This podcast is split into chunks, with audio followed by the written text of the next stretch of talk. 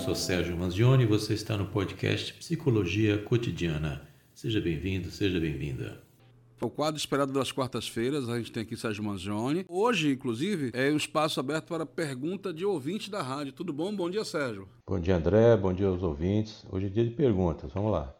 Minha filha tem medo de animais de pequeno e grande porte. O que é que eu posso fazer para tirar esse medo dela? Eu vou aproveitar, vou acrescentar. Minha namorada tem medo de cágado. E aí, Sérgio? tá faltando aqui eu saber, por exemplo, qual a idade dessa criança, né? Porque varia. E também que tipo de animais aí, de pequeno e grande porte, porque também varia, né? Se ela tiver animal de grande porte, se ela tiver medo de uma onça ou de um, de um leão, até que não é mal ter medo. Eu também né? tenho, é verdade. É, pois é, não é ruim não. Agora o que acontece aqui é o seguinte: Vamos tratar de forma genérica. Primeira coisa com o caso de criança é a gente mostrar que está presente. Então, é acalmar a criança, mostrar ela que não tem perigo de ficar perto do bicho, né? E nunca chamar a criança de medrosa, de covarde. Isso nós estamos falando assim de um bicho que seja manso. Se você tiver realmente um cachorro ou um gato, porque tem gato que gosta de morder, de arranhar, cachorro que é um pouco mais assim bravo, de fato a gente tem que preservar a criança sempre. Mas estamos falando aqui no, no caso de animais que são mansos tal. Mostrar que está ali acalmando a criança é um começo e devagar, né? não vai obrigar o, o, filho a gostar ou a filha a gostar do bicho. Você pode assistir filme em que mostra amizade entre as crianças e os animais, levar no zoológico, e também é importante o seguinte, dá colo sempre que demonstrar medo. Quando dá medo, vem cá, tal, é tranquilo. Outra coisa é você encorajar a criança a ir se aproximando. Você pode ir num pet shop, pode ver um filhote de cachorro em casa para ele ficar brincando, ou ficar então perto do filho enquanto ele se aventura ali a tocar o bicho. E sempre elogiar a criança no sucesso. Aliás, isso serve para qualquer coisa, não serve só para isso não.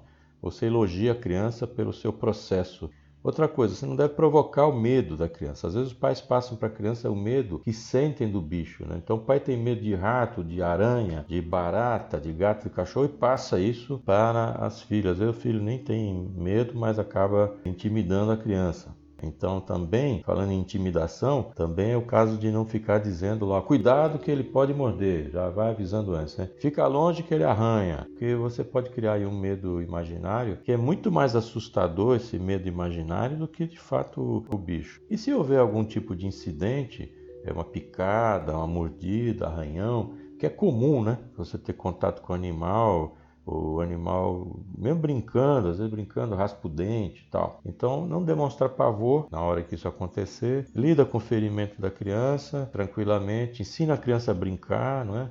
Hoje até é mais fácil, porque antigamente quando a pessoa tinha um arranhão ou ficava com uma mordida, coisa pequena, se passava o temível mertiolate. Mas hoje até o mertiolate não arde. É tudo mais tranquilo. Mas tocar em frente e devagar, aos poucos e tranquilo. Agora, também é preciso avisar a criança que certos animais não é para ela enfiar a mão ali dentro. Quer dizer, é preciso esclarecer. Se você vê um cavalo, pode passear no cavalo, mas tem que ser um cavalo humano manso, tem que ser alguma coisa tranquila, tal. É sempre assim orientando e naturalmente protegendo. Você não vai jogar a criança às feras, né? Mas com muita calma, muito cuidado, vai em frente. Meu pai perdeu meu irmão em um acidente muito grave e já tem um tempo isso que ele está ele está muito mal.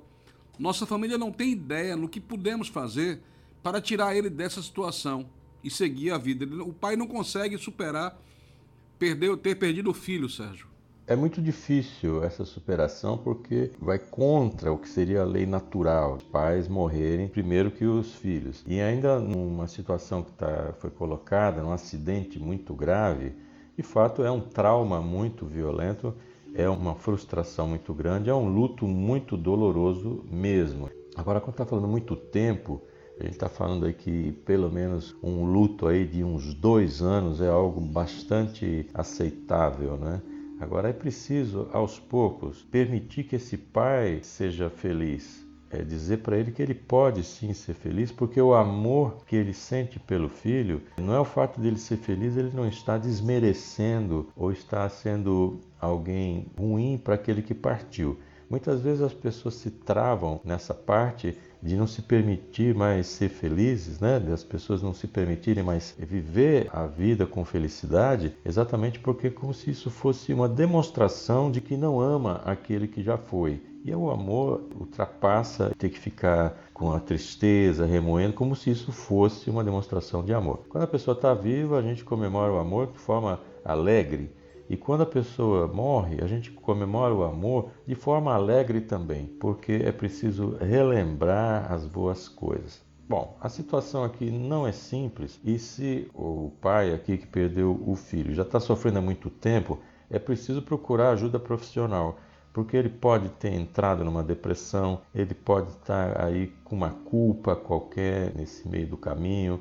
É preciso procurar ajuda profissional, é um psicólogo, um psiquiatra, ver o que é que está acontecendo para que ele possa sair desse sofrimento o mais rápido possível. Outra questão aqui, a terceira. Muitas vezes sou bem pessimista com minha vida e acredito que não dou jeito em nada. Como posso mudar isso em mim? Bom, é preciso verificar o seguinte: esse pessimismo ele tem a ver com medo de errar, porque às vezes você pode estar com medo de errar e aí não faz nada. Né? O medo do julgamento, ou seja, eu vou fazer alguma coisa, mas eu estou sempre com alguém julgando, alguém apontando o dedo. Pode ser pai, pode ser mãe, pode ser namorada, pode ser marido, pode ser quem for. Às vezes a pessoa não vai para frente, então ela vê o futuro de uma forma pessimista, porque não vê saída, porque tudo que fizer está errado. Pode ter esse medo de errar por trás aí. Também pode ter o que a gente chama de síndrome do impostor, que é a pessoa não se achar capaz, não se achar suficientemente boa para realizar um tipo de tarefa, um tipo de trabalho, então ela mesma se auto-sabota. É como eu falo, é, é joga casca de banana para frente, para a pessoa mesmo cair nas próprias coisas que faz. Então é preciso ter um pouco de calma, porque não dá para controlar tudo. Se a pessoa for controladora, vai se frustrar, né? Porque não dá para controlar todas as variáveis do mundo e nem sempre as coisas vão sair como a gente imagina. Então, esse pessimismo pode ser também uma maneira de chamar atenção para o mundo de, de certa forma, é um passaporte para não fazer as coisas. Né? Eu não sei se é o caso específico da pergunta, mas se pessimismo for em relação a tudo e a todos, é preciso sim procurar uma ajuda profissional, porque isso atrapalha a vida mesmo. E pode ser perigoso, porque pode trazer consequências aí que são sempre desagradáveis. Eu vou ler aqui a pergunta. Diz aqui, Sérgio, já é a quinta vez que surpreendo meu marido em adultério, sendo que desta vez ele engravidou a mãe. Ele, como em todas as outras vezes, pede desculpas e diz que luta contra a vontade de trair e não consegue. Diz também que me ama, não consegue viver sem mim e que está disposto a procurar tratamento. E aí, devo perdoar mais uma vez e juntos buscarmos tratamento? A primeira vez a pessoa trai, ela pode ser avaliada de várias formas. Pode ser um erro, pode ser uma situação em que ela se colocou. As pessoas erram e a gente também, além de aceitar que as pessoas erram, porque a gente erra também, a gente também aceita a possibilidade da pessoa mudar. Porque se você não acredita que as pessoas mudam, você não acredita que você mude também. Então é possível, uma primeira vez a pessoa escorrega, faz uma bobagem, assume tal, ok. É um processo difícil, mas se resolve. Mas a quinta vez já tem alguma coisa aí que não está certa, né? Porque essa conversa de que vai mudar e que tem contra a vontade de trair não consegue, só que dessa vez ele engravidou uma pessoa, tem um filho, uma, vai ter um filho, uma filha, e muda completamente essa situação, inclusive com a futura mãe desse filho ou dessa filha. Aqui é uma decisão muito particular. A pergunta se deve perdoar mais uma vez, buscar um tratamento. Já deveria ter buscado um tratamento antes. Agora, perdoar ou não, isso é uma questão muito particular. Na quinta vez fica um pouco mais complicado da pessoa acreditar, né? Mas também quem já acreditou cinco vezes pode acreditar sexta, sétima, oitava, décima. Aí você vai perguntar se esse é o tipo de vida que você quer para você. Esse tipo de relacionamento é que lhe deixa feliz? É aí que você deve estar mesmo? Isso é bom para você? Pense em você também. Não pense só que a sua vida é em função desse marido. Você tem que pensar em você em primeiro lugar. Seja feliz e depois você vê o que é que você vai fazer. Quinta e última pergunta.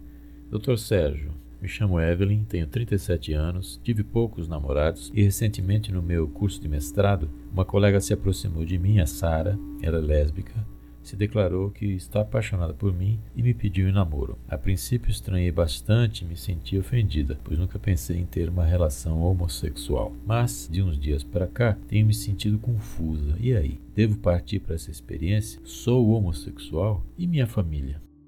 É, a primeira coisa a gente vai atualizar o termo aí, homossexual não, homoafetivo, porque as pessoas sentem afeto pelas outras. Esse termo é homossexualismo é errado, homossexual também um afetivo, porque as pessoas de fato podem se apaixonar por outras do mesmo sexo. Então a gente tem que se preocupar, em primeiro lugar, é com a felicidade, é com o amor, então é o companheirismo, é saber se você tem esse afeto por outra. Se você é homossexual ou homoafetiva, no caso, não dá pra gente saber, não é? Mas você pode ser bissexual, pode ser uma pessoa que não tem problema nenhum. Então, a questão de se você vai em frente ou não realmente é muito particular, mas você deve priorizar aí é a sua felicidade.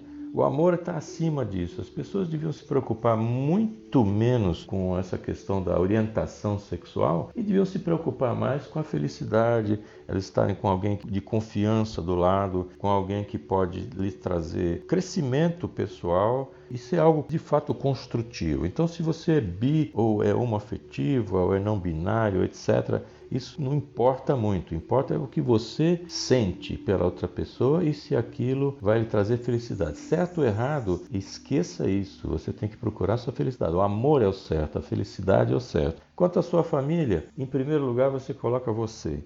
Você tem que procurar aquilo que é melhor para você. A família depois você dá um jeito de explicar e eles vão entender e está cada vez mais fácil dessas coisas serem entendidas se for esse o caminho que você vai escolher. Então escolha aquele caminho que você acha que você vai ser feliz e toque em frente. Valeu, obrigado Sérgio. Se Deus quiser, quarta-feira que vem estamos novamente aqui. Obrigado, viu? Eu que agradeço mais uma vez a participação. Aqueles que quiserem me achar, estou no sergiomanzione.com.br. Manzione M-A-N-Z-I-O-N-E. Também tem um podcast, Psicologia Cotidiana, que tem esses assuntos que podem ser importantes para você ou para algum amigo seu. Muito obrigado, boa semana para todos e até a próxima. Você acabou de ouvir mais um episódio do podcast Psicologia Cotidiana. Muito obrigado e até o próximo.